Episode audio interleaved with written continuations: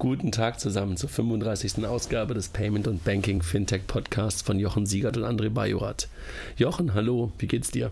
Hallo, mir geht's gut, aber dir geht's glaube ich nicht so gut, so wie du klingst. Na, mir geht's eigentlich gar nicht so schlecht, aber meine Stimme geht weg und ich hoffe, das ähm, halte ich jetzt noch ein Stündchen aus hier. Ähm, ansonsten musst du mit unserem Gast, den wir heute dabei haben, ähm, musst du einfach ein bisschen mehr sprechen. Welchem okay. Thema widmen wir uns heute? Ja, äh, wir wollen uns dem Thema PR und Fintechs mal widmen. Wir hatten das Thema ohnehin schon äh, länger auf, auf der Agenda, das mal ähm, die Rolle von PR und, und den Fintechs äh, mal zu diskutieren und das mit dem Gast, ähm, auf den wir gleich kommen werden. Aber jetzt kam natürlich die Woche ähm, diese Handelsblattartikel, ähm, wo die Lendigo-Pressemitteilung auseinandergenommen wurde und ähm, letztendlich so diese Übersetzung zwischen Fintech PR-Deutsch und Realdeutsch äh, vom Handelsblatt sehr offensichtlich gemacht wurde. So insofern passt es perfekt jetzt auch äh, zu unserem Thema PR und Fintechs. Und dazu haben wir einen Gast, den Sebastian Rumberg. Wobei das natürlich, sorry, ganz kurz, auch ein bisschen gemein ist, weil es ja generell, glaube ich, ein, äh, ein Übersetzungsthema bei Pressemitteilungen gibt und nicht nur, bei, nicht nur bei Fintech. Aber wir sprechen natürlich hier über Fintech. Sorry, Sebastian, ich wollte nicht, nicht reinhaken. Stell du dich gerne auch kurz vor. Überhaupt kein Thema. Hi zusammen. Ähm, genau, Sebastian Rumberg. Ich arbeite als PR-Berater für die Tech-Agentur Balupea in Berlin. Ähm, ist eine PR-Agentur, die sich vor allen Dingen auf Hightech-Firmen wie TransferWise, einige Fintechs und alle großen und kleineren ähm, Startups spezialisiert hat. Genau, und schön bei euch zu sein. Ja, schön, dass du dabei bist. Jochen, du, du hattest gerade irgendwie eingehakt. Du wolltest, glaube ich, gerade was sagen. Nee, nee, ich wollte nichts sagen. Alles klar. Willkommen, Basti. okay. Jochen, wie, wie, wie immer, ähm, also vielleicht, ähm, Sebastian, vielleicht willst du noch so ganz kurz sagen, für wen du schon mal gearbeitet hast oder spielt keine Rolle, weil du sagst, irgendwie, ähm, man kennt dich ja, nee, und Baloo ist momentan, also vielleicht ist das ja noch ganz, ganz, ganz, äh, ganz interessant für den einen oder anderen. Damit auch ganz kurz der Hinweis auch für dich. Das Buzzword spannend wird hier mit 5 Euro pro Benutzung bestraft. Oh, super, da bin ich mal gespannt, ähm, was, wie, wie oft ich dann am Ende zahlen muss. Okay, nee, kurz zu mir. Ich glaube tatsächlich, was einen guten PR-Berater ausmacht ähm, oder PR-Menschen generell, dass er sich eher im Hintergrund hält. Deswegen glaube ich, dass mich die meisten gar nicht kennen. Ich bin seit ein paar Jahren in der Berliner Startup-Szene unterwegs, habe mal angefangen bei Sechs Wunderkinder, zwischenzeitlich was Eigenes gegründet mit Freunden, was grandios gescheitert ist und ähm, habe mich danach mit äh, an verschiedenen Startups versucht, allen voran Blinkist, das war so mein erster Aufschlag, wo ich das quasi von 0 auf 100 selbst aufgebaut habe, das Team und ähm, die gesamte Öffentlichkeitsarbeit quasi. Bin dann über Umwegen bei Hitfox Group und Findeep gelandet, wo wir auch zusammen gearbeitet haben, Jochen. Ja. Und nach, äh, nach einer Zeit da bin ich jetzt bei der Agentur gelandet. Habe früher mal ganz, ganz früh als Journalist angefangen, ein paar Jahre, also kenne auch die andere Seite. Und ich glaube, von daher ist es immer ganz spannend, da nochmal ähm, so beides im Kontrast zu sehen. Und ich meine, besonders bei der Lendico-Geschichte Handelsblatt ist das natürlich so ein, so ein Präzedenzfall. Genau, damit, so viel vielleicht zu mir. Damit hast du auch gerade schon das erste Mal 5 Euro in dieses Phrasenschwein werfen dürfen. Genau, richtig. Alles klar, bevor wir einsteigen, äh, wie immer, also bevor wir über das eigentliche Thema sprechen, ähm, kurz nochmal die News der Woche, Jochen. Und ich würde dich bitten, dass du so ein bisschen durchführst, dann kann ich meine Stimme ein wenig ähm, äh, schonen. Ja, also erstmal äh, für die Shownotes nochmal diesen, diesen Handelsblatt-Artikel ähm, äh, zum Thema Lendico-Pressemitteilung. Ähm, das, das, diejenigen, die ihn nicht gelesen haben, der ging zwar relativ stark durch, die, durch Twitter und Co., aber diejenigen, die nicht gelesen haben, äh, könnt ihr nochmal in den Shownotes danach lesen. Ähm, dann gibt es die Woche sehr, sehr viele Payment-Themen, kurioserweise. Angefangen war das, ich glaube, am, Sonntag oder am Montag mit dem Artikel von Rudolf Linsenbart, ähm, der nach dem Ende von Japital, über das wir ja letzte Woche schon gesprochen hatten, einen ähm, Artikel äh, geschrieben hat ähm, bei äh, Mobile Zeitgeist nach dem Motto, wer ist denn der Nächste? Und ähm, drei Tage später war der Nächste schon da. Nämlich, der uns aber äh, ehrlich gesagt nicht überrascht hat, ne? Ja, ja. Ähm, ja, insofern äh, Buy als, als weiterer großer ähm, hat aufgegeben. Es gibt keine, ähm, keine offizielle Pressemitteilung äh, dazu. Ähm, es ist so, dass äh, es auf der Website von Click Buy einfach nur einen Hinweis gab, dass Click Buy äh, zum 30.04. aufhört, nächsten Jahres. Ähm, und äh, das ungefähr nach fünf Jahren, nachdem die Telekom es ähm, akquiriert hat. Angeblich damals zu einer Bewertung von um die 100 Millionen Euro. Ähm, und äh, insofern ähm, bereinigt sich der Markt im Moment massiv. Und was man auch hört, äh, dazu gibt es keine Pressemitteilung, aber ich habe es von zwei PSPs bereits gehört, dass angeblich Visa auch V.me einstellt, also auch der PayPal-Clone. Äh, insofern, falls jemand mal hier zuhört ähm, und das bestätigen kann oder uns eine Pressemitteilung schicken kann, wo das offiziell ist, würden wir es auch mal reinnehmen. Aber wir hören da im Moment, dass einige Große sich da zurückziehen und es eben nicht nur Japitan Otto getroffen hat. Ja, das ist in der Tat, äh, momentan passiert da wirklich eine ganze Menge bei denen, die halt irgendwann möglicherweise sogar vor, wie Click und Buy, vor PayPal da waren oder mindestens zeitgleich. Ähm, da, die haben einfach nicht mehr weitergemacht. Ne? Die waren einfach nur der Spielball der Politik in den letzten Jahren aus meiner Perspektive und haben nicht mehr wirklich am Produkt und am Vertrieb weitergearbeitet. Ne? Ja, ja. Dann das Thema Open Tabs. Da ja, da geht es gerade weiter.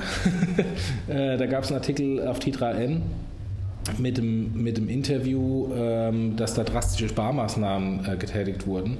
Ähm, sind auch teilweise die Gründe raus. Ähm, Finde ich, find ich sehr schade, ähm, weil das Potenzial halte ich für Open Tabs eigentlich sehr groß, weil äh, die machen genau das, was Starbucks ähm, ja sehr erfolgreich macht mit, ich glaube, mittlerweile 20 Prozent des, des äh, Payment-Volumens äh, von Starbucks in den USA über, eine, über die eigene App und einer speziellen Fast Lane macht Open Tabs für ähm, verschiedene Händler als, als äh, quasi Betriebssystem. Ähm, aber scheinen, scheinen wohl Probleme zu haben. Insofern drücke ich die Daumen, dass, dass da die Kurve bekommen, weil ich halte eigentlich vom Geschäftsmodell sehr viel.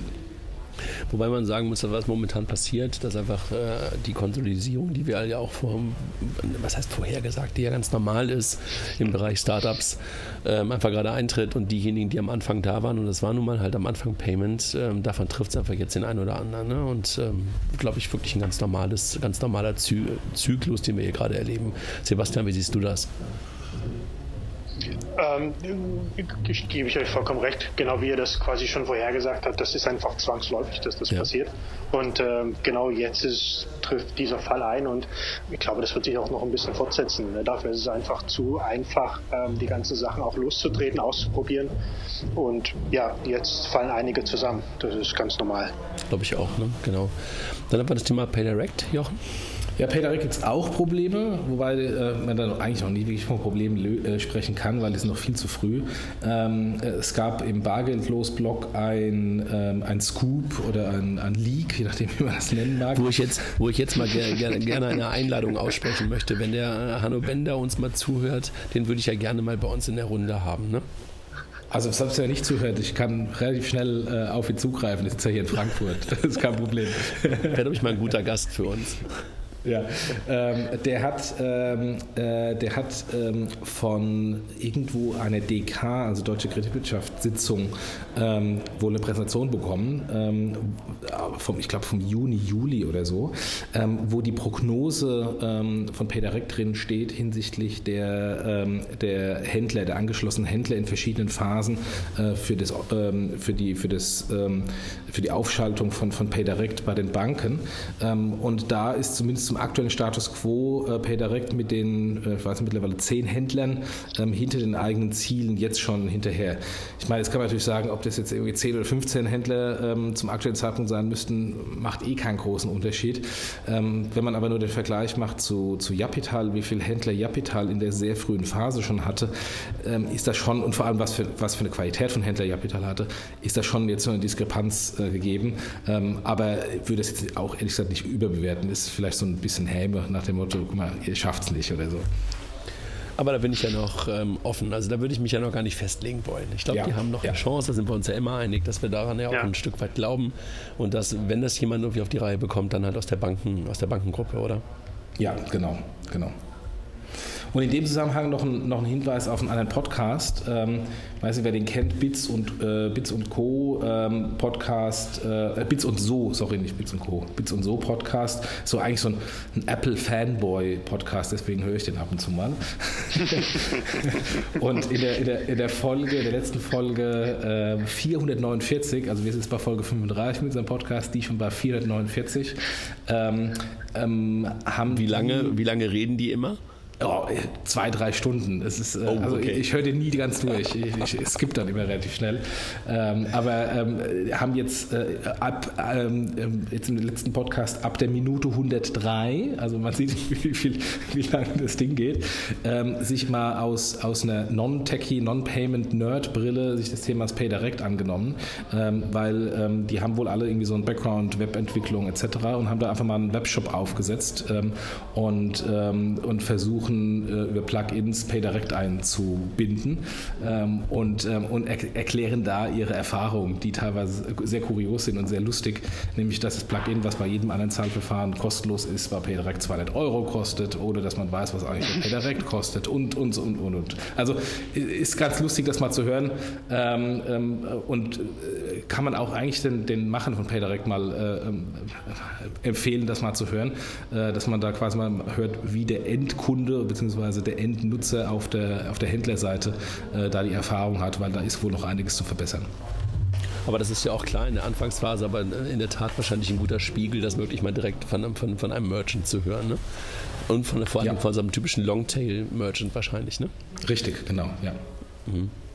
Dann die Kollegen von Sofort mit beeindruckenden Zahlen. Ne? Also die haben, glaube ich, eine Pressemitteilung diese Woche rausgebracht, wo sie, wo sie mittlerweile stehen. Ne?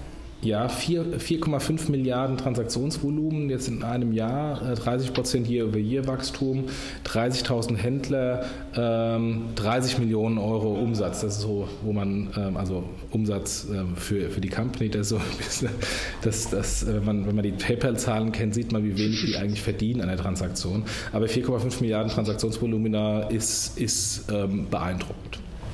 Ja, absolut. Ja. Mach weiter. Du, du hast einen Lauf.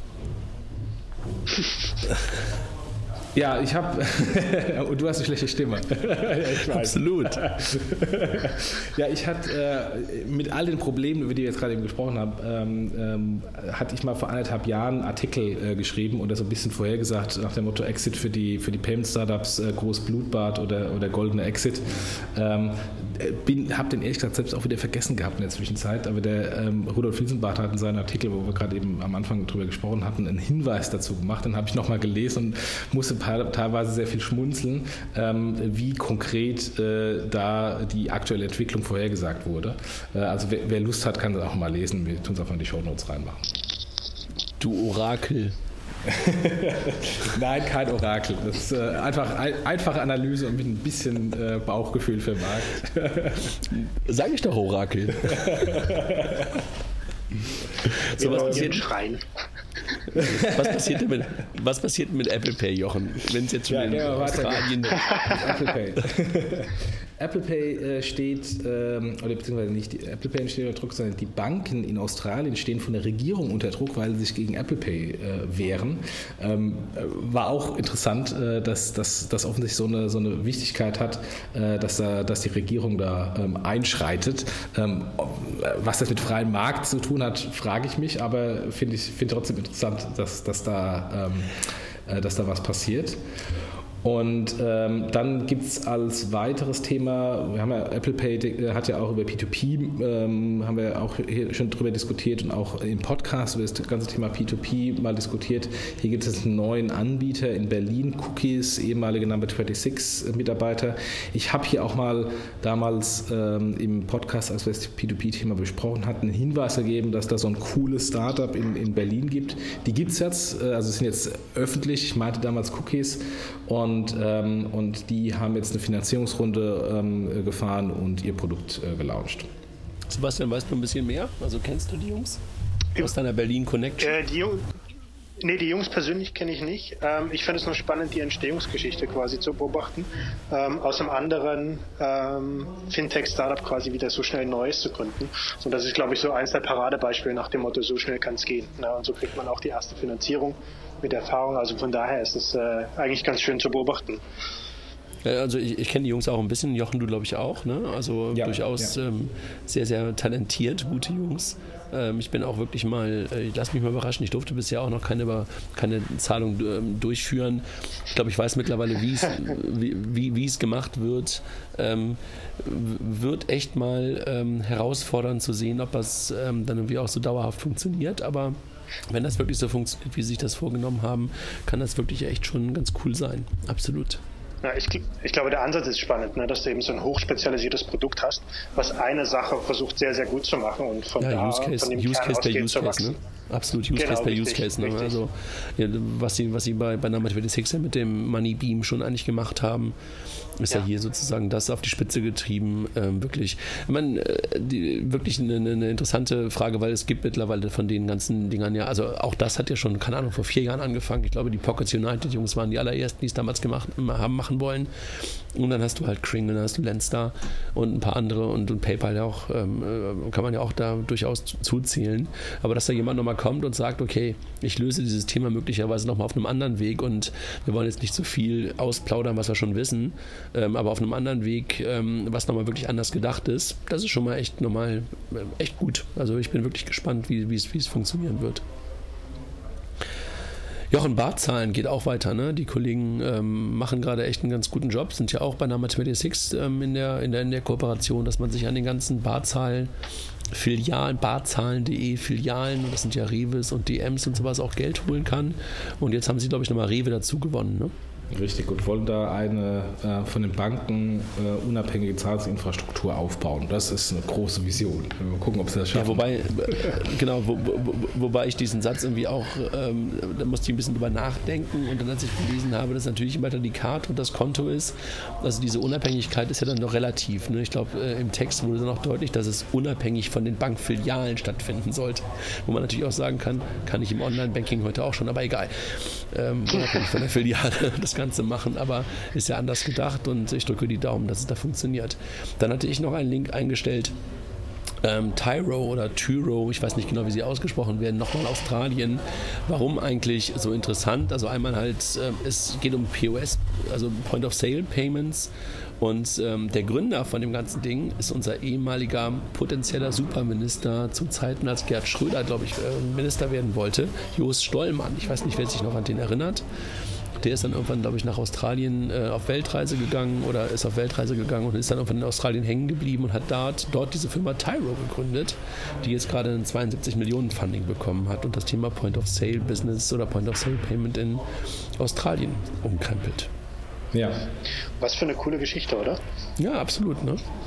Jochen, äh, weißt du, noch, weißt du noch zwei Worte mehr dazu? Ich meine, das Thema Point of Sale ist in Australien ja ein bisschen anders nochmal gelöst. Ne? Da gab es keinen wirklichen Scheme und die haben wirklich ein Scheme aufgebaut. Ne? Ja, ich hatte, ich hatte mal bei dem Brad äh, King ähm, Breaking Banks Podcast ein Interview mit dem, dem Jos Stollmann gehört, äh, vor vielleicht einem halben Jahr oder so, äh, der da sagte, als er mit der Idee da hingekommen ist, haben ihn alle für verrückt erklärt. Also so eine richtige äh, Gründerstory. Jeder sagt, du bist verrückt, das klappt sowieso nicht. Und, ähm, und er beweist es und kriegt jetzt noch eine Finanzierungsrunde, ja. ja, also im Grunde genommen hat er sowas wie Girocard nachgebaut, muss man ganz ehrlich sagen. Ne? Ja. Aber inklusive halt auch der ganzen Infrastruktur. Ja. Hut ab. Lustig, ein Deutscher in Australien macht das Payment neu. Lustige Welt. Dann haben wir das Thema Payment mal hinter uns gelassen und gehen mal in die allgemeine äh, Fintech-News rein und vielleicht machen wir das ein bisschen schneller.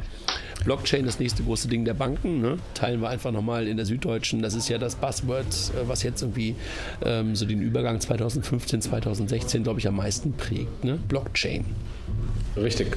Und äh, dann gibt es eine. Ähm eine Studie von Roland Berger, äh, die sagen, 30 Prozent der Bankrevenues äh, sind durch Fintechs gefährdet. Auch das ist jetzt nichts Neues, das gab es vor zwei Jahren von, schon von Accenture, aber jetzt haben im Grunde alle drei größeren äh, Beratungsgesellschaften das Gleiche gesagt. Jetzt fehlt eigentlich nur noch BCG. dann, dann ist es offiziell. Dann ist es offiziell. Genau, dann, dann, geht es aber in den Hype-Cycle oder was auch immer, was dann noch kommen kann. Äh, dann irgendwie echt ein tolles Interview beziehungsweise tolle Wünsche von Arno Lederer. Ich weiß nicht, wer den Namen kennt. Ehemaliger, ähm, ehemaliger Vorstandsvorsitzender der GRD, dem Rechenzentrum der, eines Teils der Volks- und Raiffeisenbanken, der, glaube ich, jetzt ausgestiegen ist ungefähr vor ich würde mal sagen, vor knapp einem halben Jahr, glaube ich, ne, aus der offiziellen Rolle und gerade auf IT-Finanzmagazin mal zehn Wünsche an Banken geäußert hat, wo ich mich einfach nur gefragt habe, ob man so eine Art von Wünsche erst dann äußern kann, wenn man raus ist aus, der, aus dem eigentlichen ähm, operativen Tun. Aber wahrscheinlich ist das so, ne? Ja, ich, ich sage jetzt, ich kommentiere das jetzt nicht. Aber das kann sich wirklich jeder nur, also einfach echt gut, ne? also gute Dinge, jetzt nichts irgendwie, dass man sagen würde, da hat jemand was gesagt, was noch niemand gesagt hat, aber das aus diesem berufenen Munde von einem Ex-internen und natürlich irgendwie auch noch gut damit Beschäftigten, diese Sachen nochmals auf den Punkt gebracht zu bekommen, fand ich wirklich echt gut. Ja. Fand ich wirklich stark. Ähm, dann haben wir am Dienstag, Jochen, gemeinsam auf der Bühne das Fintech des Jahres 2015 announced. Ne? Also das heißt, da weisen wir nur nochmal demnächst darauf hin, weil es ab 16. Dezember die Möglichkeit gibt, wieder das Fintech des Jahres 2015 auf paymentandbanking.com zu wählen. Und freundlicherweise sind die Kollegen vom Mein Inkubator dieses Mal dabei, ähm, die das Ganze äh, mit, mit supporten und wo wir dann am 2. Februar die Preise verleihen dürfen. Ne? Richtig. Jochen, jetzt äh, mach du nochmal weiter, meine Stimme geht wieder. äh, ganz kurz, Number 26 hat jetzt europäische Ambitionen, hat angekündigt, äh, in sechs weitere EU-Länder äh, zu, zu, exportieren oder zu expandieren, nicht exportieren, expandieren. Äh, dazu kurz äh, die Informationen in Show Notes. Dann interessante Statistik gehört eigentlich zum Payment-Bereich. Ähm, das in der Mobilbranche hat ähm, ähm, eine Statistik gezeigt, dass 30 Prozent des Online-Payments in Deutschland jetzt mittlerweile von mobilen Endgeräten initiiert installiert wird und da Android führend ist. Äh, kein Wunder, aufgrund der Verbreitung von Android-Telefonen. Ähm, dann noch ein Artikel vom, äh, äh von Kapital, vom ähm, äh, Dirk Elsner, der äh, einen Bericht gebracht hat vom Roundtable ähm, ähm, aus dem Bundestag, wo der Sparkassenpräsident Fahren schon eine stärkere, stärkere Regulierung für Fintechs äh, gefordert hat und so getan hat, als würden die Fintechs nicht reguliert, nur die Banken würden reguliert. Ähm, so etwas, etwas äh, bissiger Kommentar ähm, äh, dabei vom, vom Dirk. Ähm, und dann last but not least von dir, äh, kannst du vielleicht noch ein bisschen was dazu sagen. Du hast eine, ähm, eine Fintech-Map oder Landscape für Österreich gemacht, die erstaunlich leer ist. Ja, ich habe einfach mal an, angefangen, darüber nachzudenken, was dann so in Österreich passiert. Also von der Schweiz kriegt man eine ganze Menge mit. In Österreich kriegt man momentan relativ wenig mit. Alle feiern immer George zurecht, also das Banking der, der ersten Bank. Aber eigentliche Fintechs ähm, sieht man relativ wenig. Es gibt ein paar Deutsche, die halt auch in Österreich unterwegs sind, so wie euer ehemaliger, ja, die Arbeitgeber ist falsch, aber eure ehemalige Partnerfirma, das Avedo und Jochen, doch dein Arbeitgeber war schon ein Stück weit, die ja schon in Österreich unterwegs sind und auch in der Mathematics. Aber so richtige österreichische Fintechs habe ich mal gedacht, guck mal, was es da so gibt. Und bisher relativ wenige. Also wer noch welche kennt und die noch nicht auf der Landscape drauf sind oder auf diesem Ding da drauf sind, was ich mal als, als Karte verkaufe, nein, Verkauf ist falsch, äh, was ich so nenne, ähm, dann, äh, dann gerne den Hinweis hier. Lasst uns zum Thema kommen. Wir haben schon genug über News geredet. Jochen, du hast das Wort. Ja, äh, Sebastian, was ist denn die Rolle von PR generell? Ähm, Geht es da um Aufbau einer Marke? Geht es um Kundenakquise? Ähm, kannst du mal einfach mal einführend ähm, so die Rolle von PR bei Fintechs mal ähm, erklären? Aber definitiv, das ist, da kommen wir gleich zum spannendsten und größten Thema. Ähm, die nächste Stunde habe ich Zeit. Ich glaube, ich muss auch 5 Euro ins, äh, ins Phrasenschwein werfen. Aber insgesamt 20 bis hier. Aber, du bist bei 20 Glaub angelangt. Ich, ich habe es gemerkt. äh, PR, ja, da passiert unglaublich viel. Ich glaube tatsächlich, dass es ähm, besonders in der Startup-Szene zu einem wahnsinnigen Umbruch in dem Thema gekommen ist. Ähm, früher ging es ja vor allen Dingen um Vertrauensbildung, Kommunikation im weitesten Sinne und sehr langfristige Effekte. Und das verschiebt sich, zumindest was ich beobachtet habe, die letzten zwei, drei Jahre hin zu ähm, letztendlich Akquisekanal, wie er von vielen gesehen wird. Es geht immer weiter hin zu kurzfristigen Effekten, die man sich wünscht. Viele erhoffen sich vor allen Dingen erstmal ähm, Nutzergewinnung, wenn sie dann mal im Handelsblatt oder bei der Zeit oder bei irgendeinem kleinen Fintech-Blog äh, oder kleineren Fintech-Blog gelandet sind oder auch den größeren.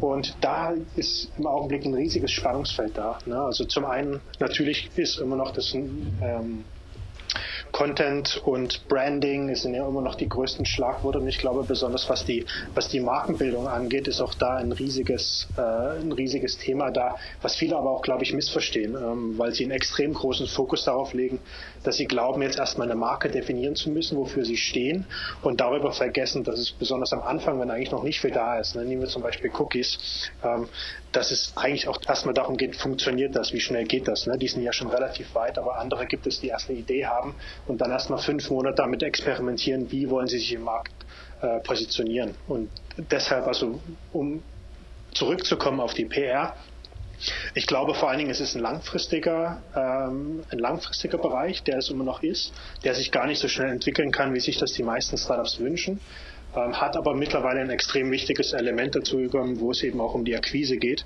Und ich glaube, vor zwei, drei Jahren ist ja der Begriff des Growth Hackings aufgekommen, ne? als die Leute sich Gedanken gemacht haben, Mensch, wir haben jetzt Marketing und wir haben PR und eigentlich zielt beides auf dasselbe ab, nämlich Wachstum. Lasst uns doch, doch einfach zusammennehmen und ich glaube, genau in diese Richtung wird es auch weitergehen, dass die Grenzen immer weiter ver verschwimmen zwischen Social Media, zwischen Content, zwischen Marketing und PR. Ich meine, nichts anderes, was ihr auch macht. Ne? Und ich glaube, das ist so die neue Definition, die wir für Startups und Fintechs besonders ins Auge fassen müssen. Du, du, du sorry, ja. Jochen, mach, Jochen, ja, du mach, erst. Du nee, erst. mach du. Ja, ich habe so ein bisschen hab ich manchmal das Gefühl, dass so die typische Fintech-Pressemitteilung ähm, schon als Erfolg gewertet wird, wenn sie halt sozusagen in dem, in dem eigentlichen, in, in dem eigenen kleinen Ökosystem sozusagen ähm, unterwegs ist. Dann wird sie wieder da geteilt und da geteilt und da geteilt, aber eigentlich letztendlich sind es nur drei oder vier Blogs oder, oder, oder, oder irgendwie ähm, Webseiten, wo sie eigentlich dann sozusagen nur abge, abgedruckt ist ja dann falsch, ne, veröffentlicht wird. Ähm, und dann sieht man sie plötzlich zehnmal und plötzlich wird sie als Erfolg gefeiert, aber eigentlich ist sie nur in diesem kleinen Mikrokosmos weiterhin unterwegs. Hast du das Gefühl auch manchmal, dass man das einfach einfach, weil man auch in dieser, in dieser Blase, ist, Blase meine ich jetzt nicht mit wirtschaftlicher Blase, sondern in diesem in dieser thematischen Blase drin ist, dass es teilweise auch so ein bisschen ähm, äh, gar nicht so groß ist, wie es da manchmal aussieht.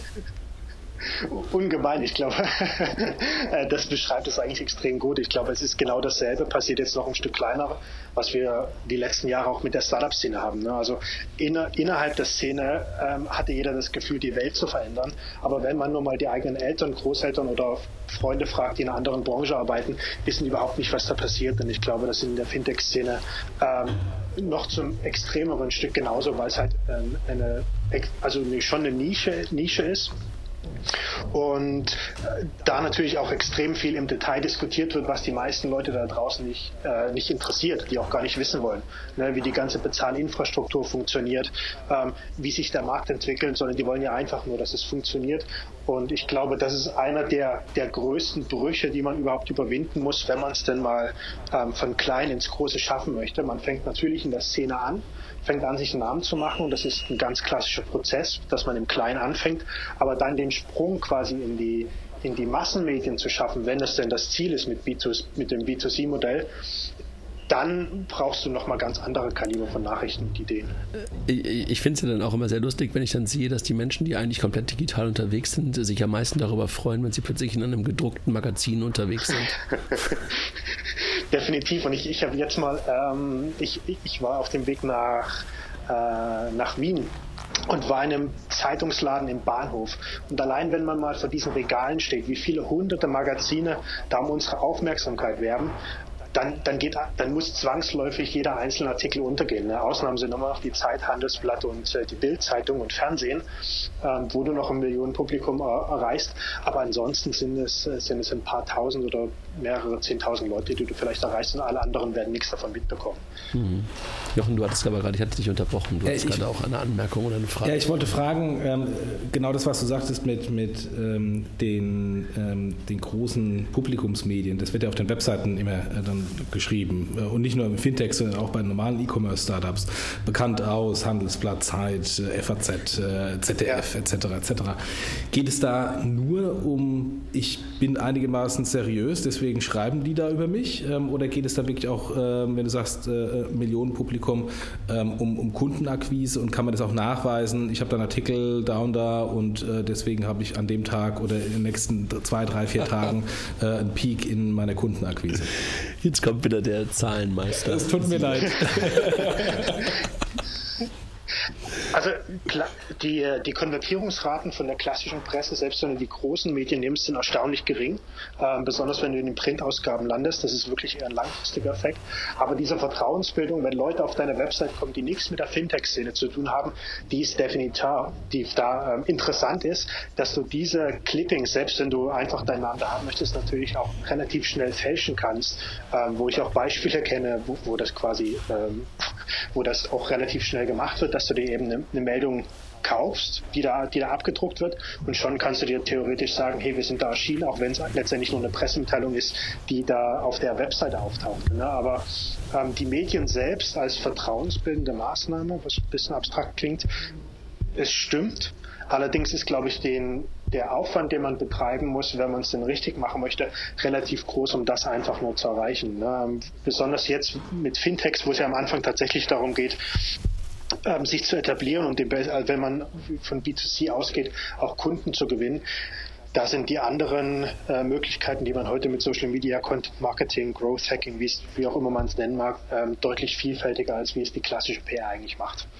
Und was ist da wichtiger? Ist da, äh, die, sind die klassischen Publikumsmedien wichtiger ähm, oder die sozialen Kanäle oder sollte man beide bespielen oder wo ist da aus deiner Sicht ähm, ein Fokus zu setzen? Ja, das ist das Blöde an der PR, ähm, dass sie sich immer relativ nah am an dem jeweiligen Beispiel orientieren muss. Ich meine, es gibt zehntausende Blogbeiträge da draußen und die lassen sich relativ schnell runterschreiben. Das sind die zehn wichtigsten Dinge, die, auf die du achten musst. Aber allein schon, wenn wir zwei Payment-Anbieter nehmen, ähm, kann sich das schon extrem unterscheiden. Ne? Für die einen kann es sinnvoll sein, sich tatsächlich an die, ähm, an die, an die Fachpresse allein zu wenden. Und für andere kann es spannend sein, vor allen Dingen auf Social Media zu setzen. Das lässt sich pauschal leider nicht sagen, sondern das müsste man sich im Detail angucken. Das ist immer so ein bisschen der undankbare Teil, wenn man über das Thema spricht. Ähm, vielleicht können wir noch ein paar Beispiele nehmen, aber generell ist es dann doch immer so, dass man sich tatsächlich erstmal reindenken muss nach dem Motto, die zentrale Frage ist, wo sitzen denn die Leute, die ich überzeugen möchte? Ne, eines der Paradebeispiele ist, dass Startups sagen, wir wollen auf TechCrunch, ähm, wir wollen auf TechCrunch und für viele macht es überhaupt keinen Sinn, da zu sein. Klar hast du deine 40.000 Hits auf deiner Webseite, ähm, wo vielleicht auch ein paar Leute dann konvertieren und du dieses Streugut hast. Aber mittlerweile gibt es deutlich bessere und zielgerichtete Ansätze, dahin zu kommen. Ähm, ich glaube, eine der Möglichkeiten, die noch sehr wenig beachtet werden, auch weil sie relativ unsexy ist, ist, dass du dich an die klassischen Online-Foren wendest. Ja, dass du dir irgendwelche anderen Online-Communities anguckst, wo du heute wahnsinnig gute Ergebnisse erzielen kannst. Vielleicht mal ähm, zwei Beispiele aus der jüngeren Praxis. Ich habe eine, eine Launch-Kampagne, es geht jetzt nicht um Fintech, sondern ein ganz anderes, eine Messaging-App, da damals unbekannt. Das war ähm, Ende letzten Jahres aus Portugal. Und die hatten das Problem, die hatten 1000 Nutzer ähm, und hatten die, die App hat funktioniert. Es ging einfach darin für Android, dass du zwei Startbildschirme hast und wenn du direkt da drauf gemalt hast, dass es bei dem anderen in Echtzeit synchronisiert ist, was wir heute als nette Idee bezeichnen und bei vielen Teenies, ähm, glaube ich, echt gut angekommen ist war damals quasi das Problem, Mist, wie machen wir das jetzt? Und vor, ich glaube, vor einem Jahr, da war damals Product Hunt, ich glaube, das ist jedem ein Begriff, oder? Die Community? Ja. Ja. Okay, ähm, genau, also diese, diese, diese Plattform, wo, wo jeder sein Produkt quasi ähm, vorstellen kann, wenn es dann eingereicht wird war für uns der Startschuss und wir haben dann eine ganz, ganz einfache E-Mail rumgeschickt, tatsächlich an TechCrunch, ein paar Online-Android-Magazine, ähm, die größten und angefangen mit Product Hunt eben, wo wir das eingereicht haben. Und am Ende hatten wir irgendwie eine Reichweite von 500 Millionen Menschen in der Theorie errechnet, aber das hat dazu geführt, dass wir 350.000 Downloads hatten. Ähm, und danach ging das steil weiter bergauf. Also für diese Fälle kann es extrem sinnvoll sein, aber bei anderen funktioniert das gar nicht, weil die meisten Leute überhaupt noch nicht den Use Case sehen und ich glaube, und jetzt kommen wir zum anderen tollen Thema. Ist, äh, ist das Thema Geduld. Ich glaube, die eine Sache, die bei PR immer sehr, sehr undankbar ist, dass es zum Teil sehr, sehr lange dauern kann, bis du dann die wirklich coolen Ergebnisse hast, dass du eben in den großen Medien landest und dass der Weg bis dahin ähm, oftmals deutlich verdeckter ist und du dann immer wieder von anderen liest und in der Zwischenzeit ständig die Frage dir stellst, warum bin ich da noch nicht, ne? warum sind wir da noch nicht genannt, das ist äh, nochmal ein ganz eigenes Thema. Mhm. Und ähm, PR und Marketing, kann man das überhaupt abgrenzen? Ich meine, jetzt, äh, wenn man diese Lendico-Pressemitteilung anschaut, da ist ja teilweise viel Marketing-Sprech drin. Ähm, sollte man das machen? Sollte man das vermischen? Sollte man das ganz trennen? Ist es überhaupt trennbar? Wie, wie siehst du das? Ah, ich glaube, da kommt es auch extrem auf den Charakter an von den Leuten, die das Unternehmen führen. Ähm, ich bin der Meinung, man kann durchaus damit spielen und wenn man auch dahinter steht. Ne? Also je extremer man in seiner Position ist und wenn man sich das traut, umso dankbarer nehmen das die Medien auch auf, weil es natürlich Klicks bringt. Ja. Aber wenn es quasi gegen die eigene Natur geht, weil man eben nicht auf, den, auf die äh, ähm, mal richtig auf den Tisch hauen kann oder das möchte, dann würde ich davon abraten. Also ich selbst bin immer ein Freund von einmal Transparenz, weil warum etwas verstecken und heutzutage ist äh, die Hilfe für andere, wie, wie man sie auch ganz oft sieht und auch hier in eurem Blog macht, quasi frei Tipps und eure Expertise teilt. Ich glaube, das ist mit eines der besten Themen. Aber wenn es dann tatsächlich mal, jetzt reden wir über Pressemitteilung, darum geht, dann auf die große Vision auszumalen oder versuchen, irgendwelche Zahlen aufzuhübschen, dann kann das ganz, ganz lange gut gehen, weil es die meisten einfach nur Augenrollen ignorieren. Aber irgendwann platzen den Journalisten dann halt offensichtlich der Kragen, ähm, wenn sie den ganzen Tag mit solchen Meldungen bombardiert werden. Und ich glaube, Pressemitteilungen sind eines der äh, der missverstandensten Mittel überhaupt heutzutage in der PR, wo auch immer noch viele Startups denken, die müssen eine Pressemitteilung machen. Ich glaube, das ist überhaupt nicht mehr nötig, weil es letztendlich um die Geschichte dahinter geht, die einfach nur erzählt werden möchte. Aber ich, äh, ich glaube, wir haben gerade so viele Themen angeschnitten. Vielleicht ähm, wollen wir noch mal ins Kleine zurückkommen. Wie seht ihr das? Ja, alles gut. Also ich finde das ja, ich finde das ja gut, auch so ein bisschen so sozusagen ähm, glo global galaktisch darauf zu gucken. Wobei ich mich dann gerade frage, wenn du sagst, Pressemitteilungen sozusagen als Element völlig überbewertet, wahrscheinlich hast du völlig recht und, und das ist auch einer der, der Gründe wahrscheinlich gewesen, warum die Jungs vom Handelsblatt einfach mal äh, das jetzt mal so hochgeworfen haben. Äh, was glaubst du denn? Also was ist der richtige Weg, um Journalisten, wenn man sie dann ansprechen möchte, zu erreichen? Also ist es dann eher wirklich das, der, der persönliche Kontakt, den du dauerhaft aufbaust. Also äh, wie, wie, sollte man es dann richtig machen, wenn du, wenn du den Tipp mal geben, geben würdest? Ich, ich glaube, dass man, dass man, ähm, lass mich versuchen, auf zwei Fragen einzugehen. Zum einen, wie wichtig ist der persönliche Kontakt?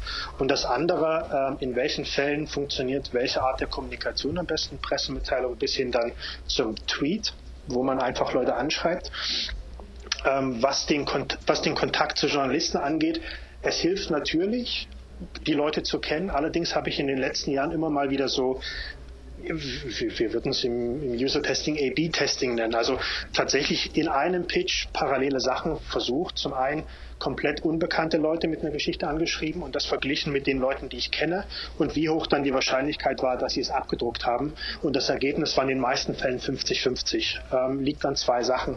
Je spannender die Geschichte ist, was in der Natur der Sache liegt, umso, umso ähm, fröhlicher sind natürlich auch die Leute, das abzunehmen und dann darüber zu schreiben. Aber zum anderen nützt es eigentlich auch nichts, jemanden zu kennen, wenn er sowieso keine Zeit hat. Ne, dann, dann kann man noch die, die, besten Freunde sein und das passiert mir natürlich auch. Manchmal macht es das sogar schwieriger, wenn man mit Journalisten befreundet ist, weil man ihnen dann weniger auf den Keks gehen kann, weil man ein schlechtes Gewissen hat.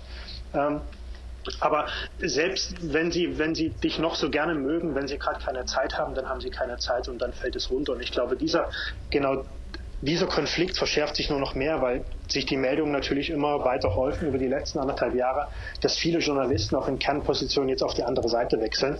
Und damit steigt der Wettbewerb ungemein, um diese Aufmerksamkeit noch, ähm, um auf diese, auf diese Aufmerksamkeit quasi aufzuspringen.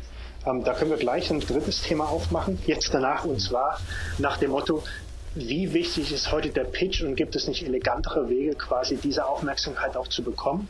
Und aber zwischenzeitlich nochmal auf das, auf das zweite Thema, ähm, wo es darum ging, welches Mittel ist der, ist der richtige, richtige Weg? Und ich glaube, da ist es tatsächlich so, dass, dass man auch wieder eine Skala ziehen kann von klassischer Industriekommunikation hin zu extrem moderner Kommunikation, wo du dann bei Bloggern auf der einen Seite bist und bei äh, den ganz, ganz traditionellen Fachmagazinen auf der einen. Bei den Fachmagazinen hast du immer noch die Pressemitteilung, die super funktioniert, die die auch erwarten, einfach weil sich da seit 25 Jahren nichts geändert hat und diese Medien davon leben, dass du auch mal ein Editorial kaufst oder dafür bezahlst. Und auf der anderen Seite hast du heute die Blogger, die die Augen rollen, wenn du ihnen auch überhaupt nur eine Pressemitteilung wie hinkrachst weil natürlich niemand mehr Lust hat, die zu lesen. Und ich glaube, auf dieser einfachen Skala kann jemand relativ schnell für sich abschätzen, wie sinnvoll es ist, da tatsächlich jetzt mit einer Pressemitteilung zu arbeiten. Was vielleicht als Tipp für alle, die keine Zeit haben, was extrem gut funktionieren kann, ist, bevor du eine Geschichte überhaupt schreibst, eine Pressemitteilung, ich habe es erlebt, dass das Unternehmen da Wochen dran gesessen haben an einzelnen Wortformulierungen, die im Nachhinein überhaupt niemand mehr interessiert.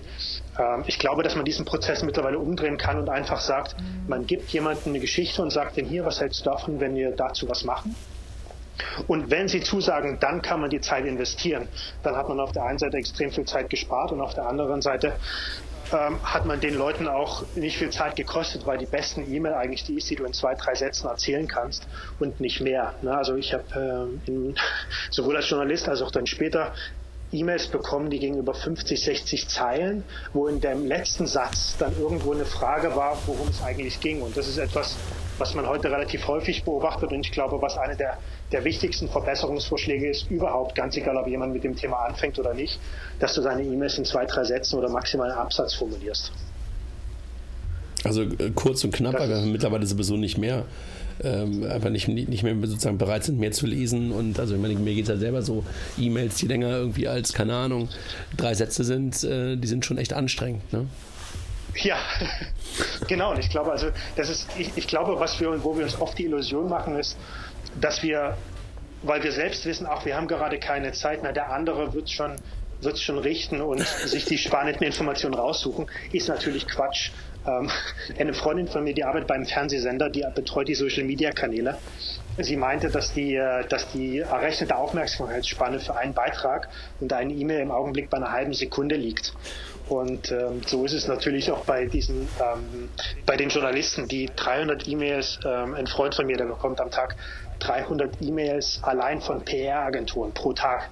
Das heißt, da ist man so schnell auf der Entferntaste, ähm, da kannst du noch nicht mal E-Mail sagen. Und von daher die, die, sich der Illusion hinzugeben, dass jemand noch die Zeit investiert oder die Mühe zu gucken, was denn spannend sein könnte, die ist mittlerweile überhaupt nicht mehr da. Wie siehst du denn die Rolle von Bloggern? Ich meine, jetzt äh, hast du hier sozusagen gerade mit Zweien was zu tun und ähm, ich, ich, lese ja selber auch so ein paar, ob jetzt Cashys Blog ist oder wen auch immer. Ähm, wie, wie, siehst du das? Ist, das? ist das wirklich eine relevante Größe oder ist das wirklich nur das, was ich ganz am Anfang als Frage hatte, äh, sozusagen in der eigenen Bubble, in dem eigenen kleinen Mikrokosmos relevant?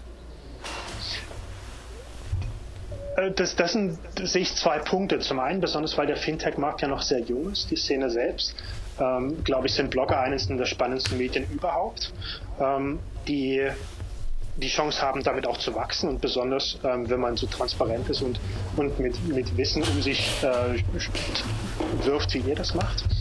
Und zum anderen, ich glaube, eines der größten Versprechen, die man, die auch ein Blog hat, ist, dass du jederzeit ähm, tatsächlich einen Nerv treffen kannst, dass aus deinem gerade kleinen Blog irgendetwas komplett durch die Decke geht und du auf einmal auf der ganzen Welt bekannt ist. Ne? Dafür gibt es ja auch unzählige Beispiele.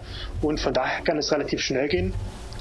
An sich, die meisten Blogs, glaube ich, sind nicht wirklich gut gemacht. Ähm, das heißt, die verschwinden auch relativ schnell wieder in der Versenkung.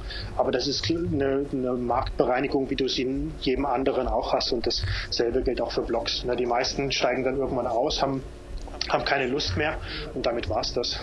Aber besonders, um das vielleicht nochmal zusammenzufassen, in der Fintech-Szene, glaube ich, ist heute einer der wichtigsten Ansprechpartner überhaupt in erster Linie die Blogger, weil sich natürlich darüber auch alle anderen äh, Medien informieren. Ne? Die ganzen Fintech-Journalisten, auch die ganzen Wirtschaftsjournalisten schauen sich natürlich an, alles klar, worüber schreiben die, was ist das nächste große Thema. Und von daher ist es ein ganz, ganz elementarer Teil von der ganzen äh, Informationskette. Mhm. Mhm. Ja, das äh, merke ich ja auch. Ich meine, ich, ich habe ja selber irgendwann auch immer angefangen, Blogs zu lesen, bevor ich ja selber irgendwann das mit dem Ding mal angefangen habe. Und da gab es damals ja noch nicht so viele. Und äh, in der Tat waren das wirklich eher die Trendsetter. Und wenn du die ganz normalen Tech-Blogs dir anguckt hast, ob es TechCrunch oder, oder äh, The Next Web oder sowas war, die waren ja nicht so fokussiert. Ne? Und äh, deren Fintech-Berichterstattung, damals ja eher noch Payment-Berichterstattung, war ja meistens etwas oberflächlich, sodass du wirklich auch gucken musstest, wer, wer eine gute Quelle war. Ja, kann ich ja, selber genau, auch nach, nach, nachvollziehen, absolut ja. Ja. Jochen, du hattest noch so viele schöne Punkte und ich übergebe nochmal ähm, an, an, an dich. Ja, ich habe ich hab so ein paar Fragen. Ähm, ich weiß auch gar nicht, ob wir, ob wir dadurch alle durchkommen, aber ähm, erste Frage ist einfach, ist sind Fintech ähm, die Fintech-Industrie PR-mäßig anders als E-Commerce-Industrie, vielleicht weil andere Kundenstruktur ist ähm, oder es eher eine offline geprägte Industrie ist, weil halt Banken noch sehr stark offline sind ähm, und, und weil es vertrauensbasierender ist als äh, ich kaufe mal ein Buch und wenn das Buch nicht kommt, ist jetzt nicht so dramatisch äh, versus wenn 100.000 Euro weg sind, dann habe ich ein Problem. Äh, siehst du da einen Unterschied oder, oder ist es, ähm, kann man Fintech-PR genauso spielen wie x-beliebige E-Commerce-PR und dann macht es auch keinen Unterschied, was für Leute ich mir reinhole als Startup, die bei mir PR spielen. Hm, ich glaube, auch da musst du wieder ansetzen am eigentlichen Ziel. Ich glaube, es kann durchaus sinnvoll sein, wenn du, nehmen wir jetzt, unterscheiden tatsächlich immer klassisch B2B und B2C, ähm, wobei die meisten Fintechs sich ja auch an beide richten zu einer gewisser Weise. Das heißt, wenn du, wenn du anfängst, erstmal das Vertrauen auch zu den Partnern aufzubauen und das heißt auch da viel Expertise brauchst, solltest du natürlich jemand reinholen, der, der wahnsinnig viel Ahnung hat. Ähm, aber zum Teil hilft es, glaube ich, auch tatsächlich in, in gewissen Grad an Naivität und Ahnungslosigkeit zu haben, wenn du dir irgendwann die Frage stellst, okay, wie erreiche ich jetzt die Masse? Ne? Ähm, ich glaube, es gibt einen großen Unterschied zwischen E-Commerce und Fintech. Das ist die das Alter ne, des Themas. Fintech ist ja noch nicht so alt und von daher noch ganz, ganz am Anfang. Ich glaube, das macht auch einen Riesenunterschied gerade in dem, in der ganzen Aufbereitung der Sache und wie man versucht dafür quasi Aufmerksamkeit zu bekommen, dass sich viele Strukturen auch noch bilden, auch wie über das Thema berichtet wird. Und von daher glaube ich, kann man noch ganz, ganz viel Aufbauarbeit mit leisten und da quasi relativ schnell an die, an die Spitze kommen. Aber ansonsten haben eigentlich alle Themen, egal ob du über E-Commerce, über Tech, über Gadgets oder Fintech redest, eines der größten Probleme ist einfach nur, okay, wie schaffe ich es tatsächlich nicht nur die Aufmerksamkeit der Leute zu bekommen, sondern sie dann auch zu konvertieren. und ähm, ich glaube, das ist die zentrale Frage, die sich, die sich jede Branche zwangsläufig stellt. Und da hilft es dann auch mal den Großmuttertest zu machen, nach dem Motto, versteht meine Großmutter, wenn ich ihr davon erzähle, was wir gerade machen oder was wir planen. Und wenn sie sagt, ah ja, habe ich verstanden, dann ist es gut. Und ansonsten ist höchstwahrscheinlich ähm, für die Tonne, weil auch wenn schon de deine Großmutter oder deine Eltern es nicht verstehen, auch niemand anders dahinter steigen wird, was du machst. Mhm. Wie siehst du das Thema Awards? Ich meine, das ist ja auch etwas Typisches. Äh, ich komme immer wieder zu, zu, meiner Ausgangsfrage zurück. Das ist ja auch immer ein, ein, ein, typisches Thema, was so in der Branche vor allen Dingen wichtig ist. Ist das ein Thema, was, was wirklich Relevanz hat?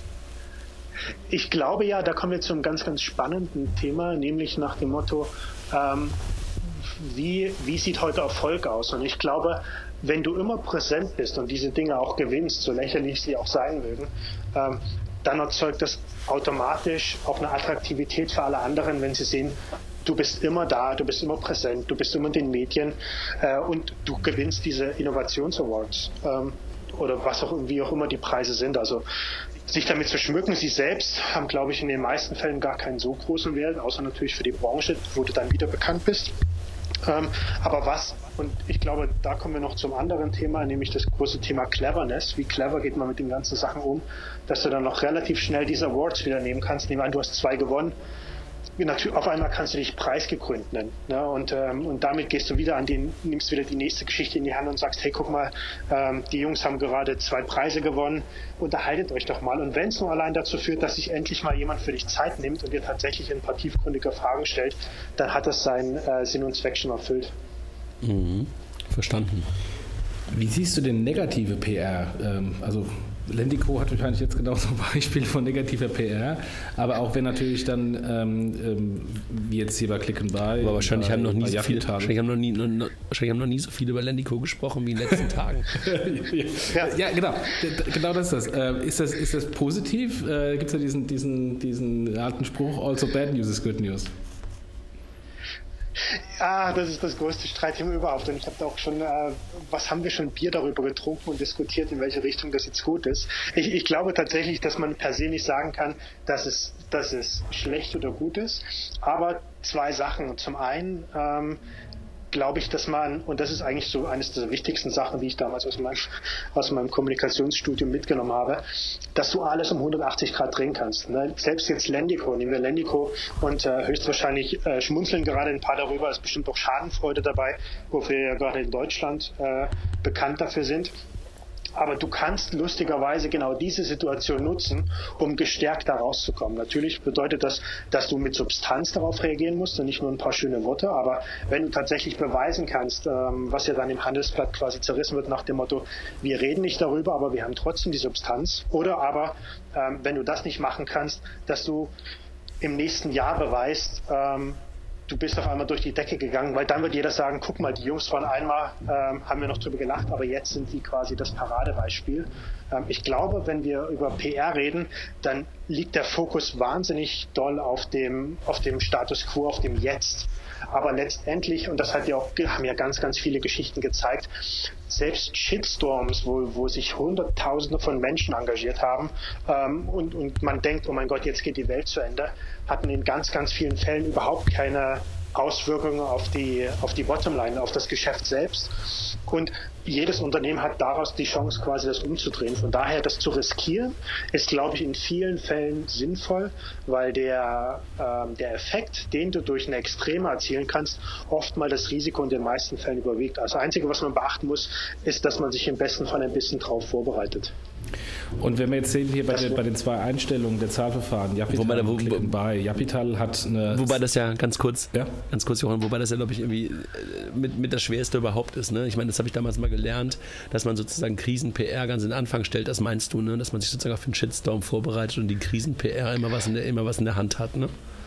Genau, richtig. Ähm, das Blöde ist natürlich, dass es etwas ist, was was im besten Fall nie eintritt und die meisten sagen, okay, mache ich später ähm, und die machen das nämlich genau dann, wenn es eingetreten ist. Äh, das ist ein bisschen undankbar, aber per se sollte man sich diese Fragen definitiv mal stellen und ganz ehrlich, es, es braucht eigentlich gar nicht viel, sondern man lädt sich zwei, drei Freunde ein, ähm, abends auf ein Bier und fragt die, okay, jetzt grillt mich mal, stellt mir mal die schwierigsten Fragen ähm, oder zerreißt mal mein, mein, mein Geschäft und da hast du eigentlich schon die besten Ansätze, um dir dann zu überlegen, wie komme ich da raus. Mhm. Jochen, du hattest gerade sozusagen ein bisschen Krisen-PR, wobei am Ende eines Geschäfts ist es eigentlich keine Krisen-PR mehr, ne? Dann ist sozusagen nur so eine Abwicklungs-PR, ne? Ja, wobei auch, auch dann Reputation, Reputations-PR äh, für die dahinterliegenden Konzerne. Also Japital hat ja, ja. Äh, hat ja Otto eine Pressemitteilung rausgebracht, äh, die ich sehr, sehr gut fand, wo man sehr offen äh, die Probleme angesprochen hat und auch ähm, ähm, man muss auch scheitern können und muss auch zugeben, dass es halt nicht funktioniert hat. Und das haben sie aus meiner Sicht sehr, sehr gut gemacht, während ähm, Clicken einfach äh, gar keine Pressemitteilung rausgebracht hat und man dann quasi der Presse äh, seinen Weg äh, gibt, äh, zu äh, interpretieren, warum es eingestellt wurde. Siehst du da irgendwelche Vor- und Nachteile von den beiden Strategien oder ist es am Ende des Tages vollkommen egal? Ich glaube, in, es ist tatsächlich im weitesten Sinne egal, wenn wir das einfach mal oberflächlich betrachten. Ähm, einfach weil die Effekte für beide im ersten Moment gering sind und beim nächsten Projekt sowieso schon wieder nur angesetzt wird und diese eine Pressemitteilung niemand mehr beachten wird. Aber was unterschwellig passiert, ich glaube, da wird es spannend. Und ähm, du hast ja gesagt, bei, bei Japital, ich bin wahrscheinlich gerade bei 60, 70 Euro, die ich euch zahlen muss, oder? Ach, 40 ungefähr. okay.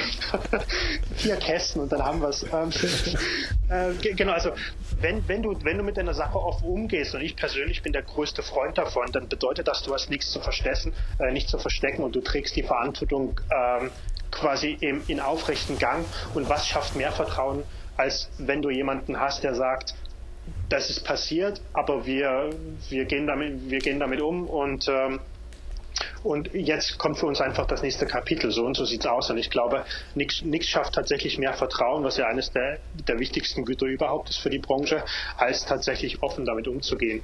Demgegenüber ähm, das einfach in, einem, in einer kurzen Mitteilung auf deinem Blog oder Social Media, wo auch immer zu verstecken, ist, glaube ich, ein bisschen unklug, ist aber eine weit verbreitete Praxis, dass du, dass du ganz viele Unternehmen hast, die ähm, die Mitarbeiterentlassungen oder irgendwelche anderen unangenehmen Nachrichten versuchen in, äh, in Zeiten zu verstecken. Entweder sie veröffentlichen das abends um 10 oder sie suchen sich äh, ein Event wie die, wie die Fußball-Weltmeisterschaft, wo sie wissen, dass sowieso sich jeder nur für Fußball interessiert und hoffen, dass es dann keine Aufmerksamkeit erzeugt. Wenn es dann Aufmerksamkeit erzeugt, äh, ist blöd, weil du dann natürlich sofort äh, alle dem, mit dem Finger auf dich zeigen und nach dem Motto, die haben versucht, was zu verheimlichen.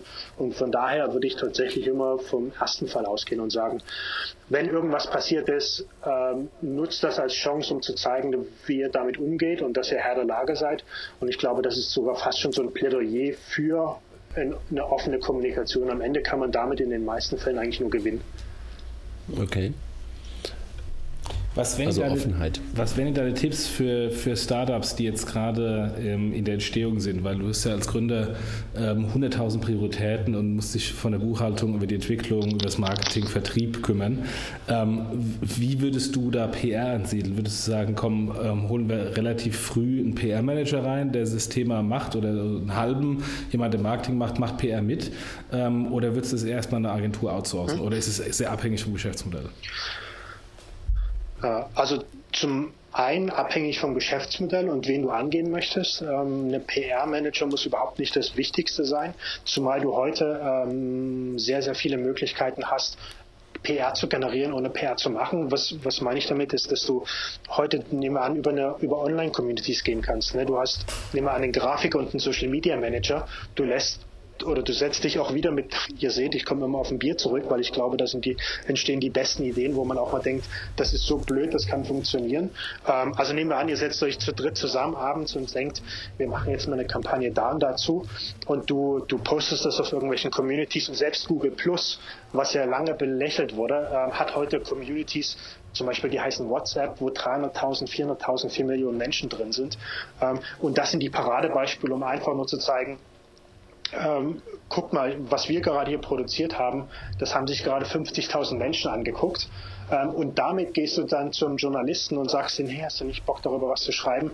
Ähm, das geht gerade wahnsinnig durch die Decke und dafür brauchst du in der Theorie keinen PR-Manager. Wenn du aber darauf angewiesen bist, besonders wenn wir jetzt über Fundraising reden und dass, dass du auch die, also die, äh, das Vertrauen der Investoren gewinnst oder überhaupt erstmal auf deren, deren äh, Bildschirm kommst, dann kommst du um PR nicht drum herum, weil PR ja, wie gesagt, etwas sehr Langfristiges ist.